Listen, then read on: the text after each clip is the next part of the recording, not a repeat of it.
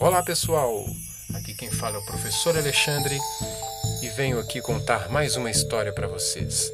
Hoje, um conto popular africano da região da Guiné-Bissau que conta como surgiu o tambor.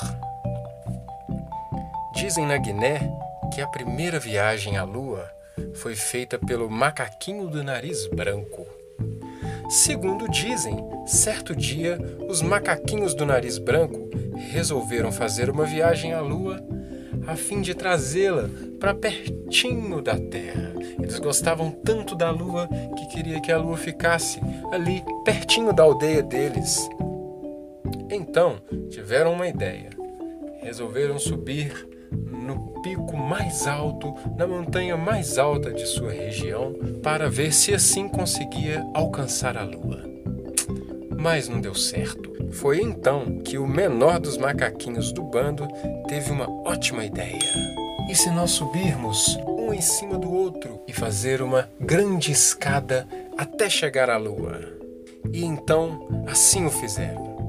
E foi subindo um macaquinho em cima do outro, subindo, subindo, subindo, subindo, subindo, subindo, subindo, subindo, formando aquela fila enorme, até que então a pilha de macaquinhos despencou, desmoronou. Porém, o menor dos macaquinhos se agarrou à lua e por lá ficou. A lua gostou tanto do macaquinho que lhe ofereceu de presente um tambor. É, o macaquinho ficou tão feliz com o presente que ficou lá na lua por dias e dias e dias, tocando alegremente o seu tambor.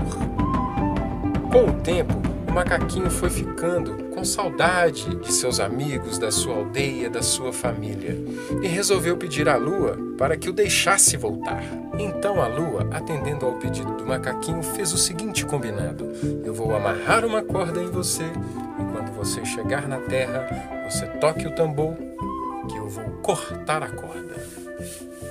E então o macaquinho foi descendo, descendo, descendo, feliz da vida. Mas na metade do caminho, ele não aguentou e tocou o tambor. Então a lua, ouvindo o som do tambor, cortou a corda. E o macaquinho então caiu de uma altura muito grande. Uma moça que passava pela floresta encontrou o macaquinho lá, fraco, quase morto. Ele contou o que aconteceu e lhe fez um pedido para que ela levasse este tambor para a sua aldeia.